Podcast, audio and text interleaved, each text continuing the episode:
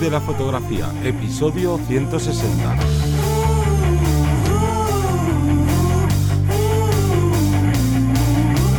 Bienvenido o bienvenida al podcast que te enseña a vivir de tu pasión, es decir, vivir de la fotografía, donde semana tras semana te traemos todo lo relacionado con el mundo fotográfico como negocio, ya sea una parte de marketing, una parte de posicionamiento web, de marca personal, de cuánto cobrar, bueno, un largo etcétera. Me voy a presentar, yo soy Johnny Gómez y esta semana no tenemos aquí a Teseo Ruiz. Hemos tenido una incompatibilidad a la hora de juntar nuestros horarios y bueno, pues aquí estoy yo solo ante el peligro para daros vuestra ración de podcast semanal y ya que es una situación digamos que excepcional, se me ha ocurrido pues crear un podcast diferente y es que quiero contar un caso real que le ha pasado a una fotógrafa para ver qué podemos hacer cuando tengamos un problema parecido y sobre todo también cómo intentar evitar llegar a este pues, problema un poquito grande, por decirlo de alguna manera. Pero no solo esto, sino que hago un llamamiento para que si a ti se te ocurre una posible solución a este conflicto, a este problema o cómo evitarlo, nos lo puedes hacer llegar a través del contacto de la web y así en el próximo tanto Teseo como yo daremos pues todas las pautas a seguir para evitar ese problema y cómo solucionarlo si te ves implicado, pero oye, puede ser muy enriquecedor que todos y todas pues también aportéis vuestras ideas y las podamos comentar en el podcast. Pero antes me toca hacer el call to action de este podcast y es que este podcast forma parte de la Academia Vivir de la Fotografía que la encuentras en vivirdelafotografía.es es una academia online de formación tanto en técnica fotográfica como en todo lo que tiene que ver con el marketing, porque el marketing no se puede abarcar ni en un vídeo de 20 minutos, ni en uno de una hora, ni en cuatro podcasts, ni en nada de esto, sino ya ves que semana tras semana seguimos hablando de marketing, de negocio sobre fotografía y que aún así tenemos muchos cursos sobre marketing. Pero bueno, esta semana hay que explicar, hay que contar que empezamos un nuevo curso sobre las nuevas herramientas que ha traído las últimas actualizaciones de Photoshop. Todas estas herramientas de Neural Filters, pero ojo, no solo estas, que hay que aprender a usarlas, sino también de herramientas que ya existían antes, pero que han cambiado su método, su modo de usarlas y que han mejorado muchísimo. Y todo esto lo que nos va a resultar es en conseguir trabajar mucho más rápido y con más eficacia. Así que pues me parece un curso muy muy necesario. Y todo esto Tan solo por 10 euros al mes tendrás acceso no solo a este curso, sino a todos los publicados antes, que vamos ya por 31, y a los que publicaremos en el futuro. Y, pues como cualquier plataforma de Netflix o HBO, etcétera, pues puedes darte de baja en cualquier momento, no hay permanencias ni cosas raras. Pero bueno, vamos con el caso que nos atañe y es que esta semana estaba, pues bueno, estaba por Facebook mirando unas cosillas y me saltó una alerta sobre un grupo de Facebook donde digamos que se estaba liando bastante. Y aquí lo que sucedía a grandes rasgos es que una fotógrafa había realizado un trabajo de newborn de fotografía de recién nacido y cuando había realizado ya todas las fotografías, pues bueno, coge y como es evidente, le manda las fotografías a su clienta. Le manda las fotografías no terminadas, sino todas las fotografías de la sesión para que sea ella la que elija pues las que más le guste y así pues depende de lo que se hubiera contratado, ¿no? Pues 20 fotos, 10,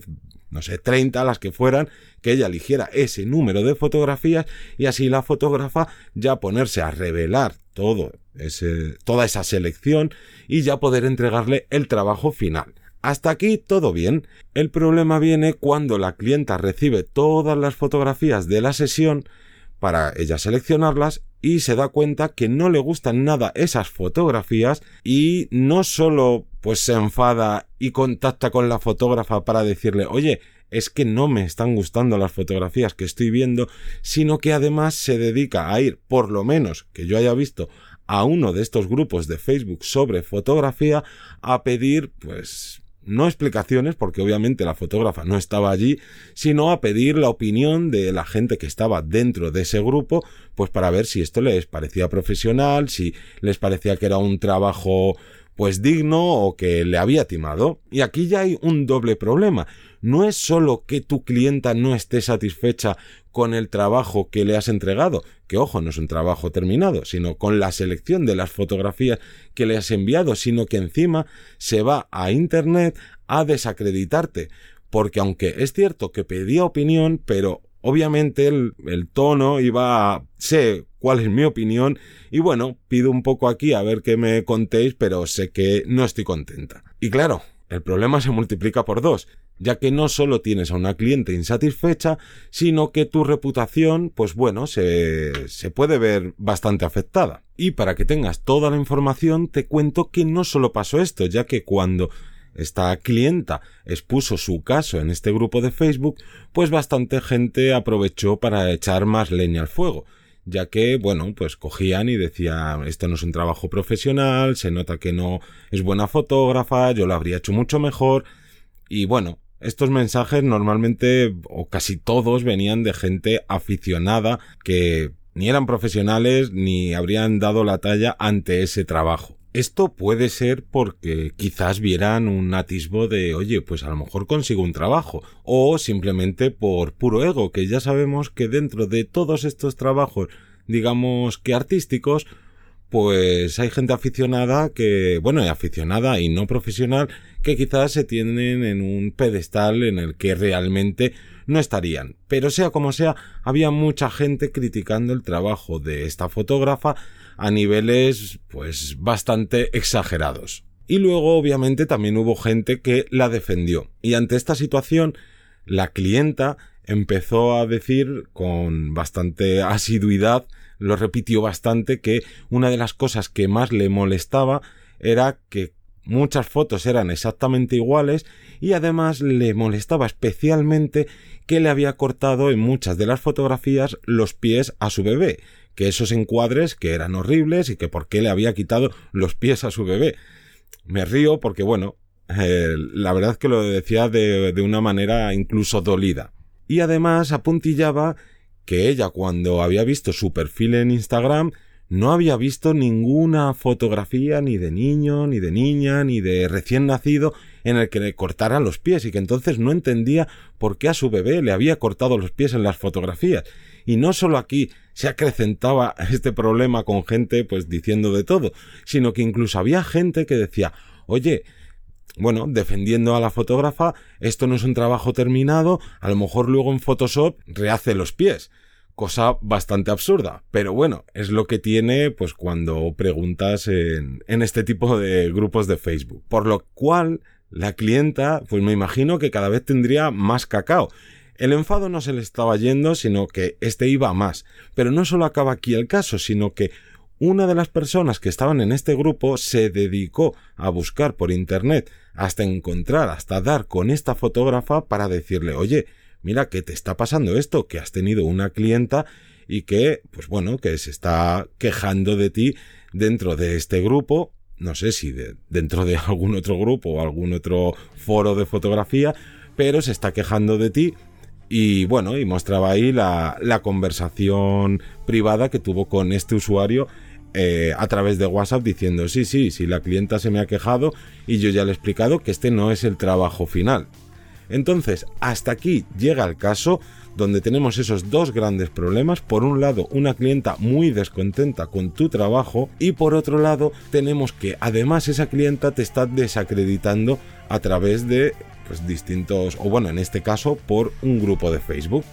Así que te recuerdo, ponte en contacto con nosotros a través de la web, a través de Instagram o de cualquier sitio donde estemos para darnos tus posibles soluciones. Y también me parece importantísimo cómo no llegar a este punto en el que empieza el conflicto con la clienta y también decir que bueno, si te gusta este formato, oye, pues nos puedes hacer llegar también pues problemas que hayas tenido tú y que no has sabido solventar o cómo los has solventado o problemas que te has enterado que le han pasado a otras compañeras, a otros compañeros. Y podemos hacer pues de vez en cuando este tipo de episodio de podcast donde contamos un problema y cuál sería la solución que creo que es algo bastante enriquecedor. Y ya solo me despido. Hasta la próxima semana, donde veremos la resolución, no sin antes dar las gracias a todas las personas que os suscribís a los cursos, a los que nos escucháis en Apple Podcasts, en Spotify, en Evox y bueno, en el resto de podcatchers que existen. Nos escuchamos el próximo lunes a las 7 de la mañana, esta vez sí con Teseo. Un saludo.